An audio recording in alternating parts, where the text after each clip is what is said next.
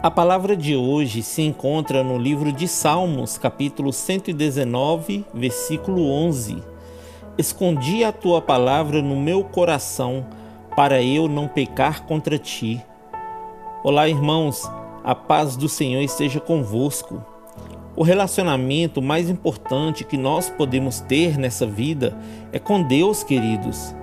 Através da leitura da Bíblia, nós podemos compreender a natureza de Deus, seus pensamentos, seus planos e suas promessas para nossas vidas.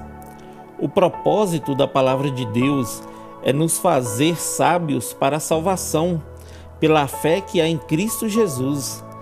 Ela é proveitosa para ministrar a verdade, para repreender o mal, para corrigir os erros e para ensinar a maneira certa de viver como diz em 2 Timóteo, capítulo 3, versículo 16.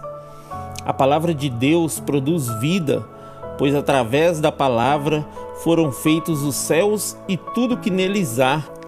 A palavra de Deus é como água que nos mantém limpos. Ela é luz que ilumina toda escuridão que surge em nossas vidas. Enfim, queridos, a palavra de Deus é como uma semente que, quando cai em terra boa, ela cresce, floresce e dá muitos frutos, trazendo alimento para a alma das pessoas. Então leia a Bíblia para ser sábio e se relacionar com Deus, e use-a como espada para você enfrentar as tentações do inimigo. Amém?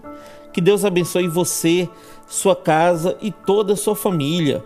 E lembre-se sempre, você é muito especial para Deus.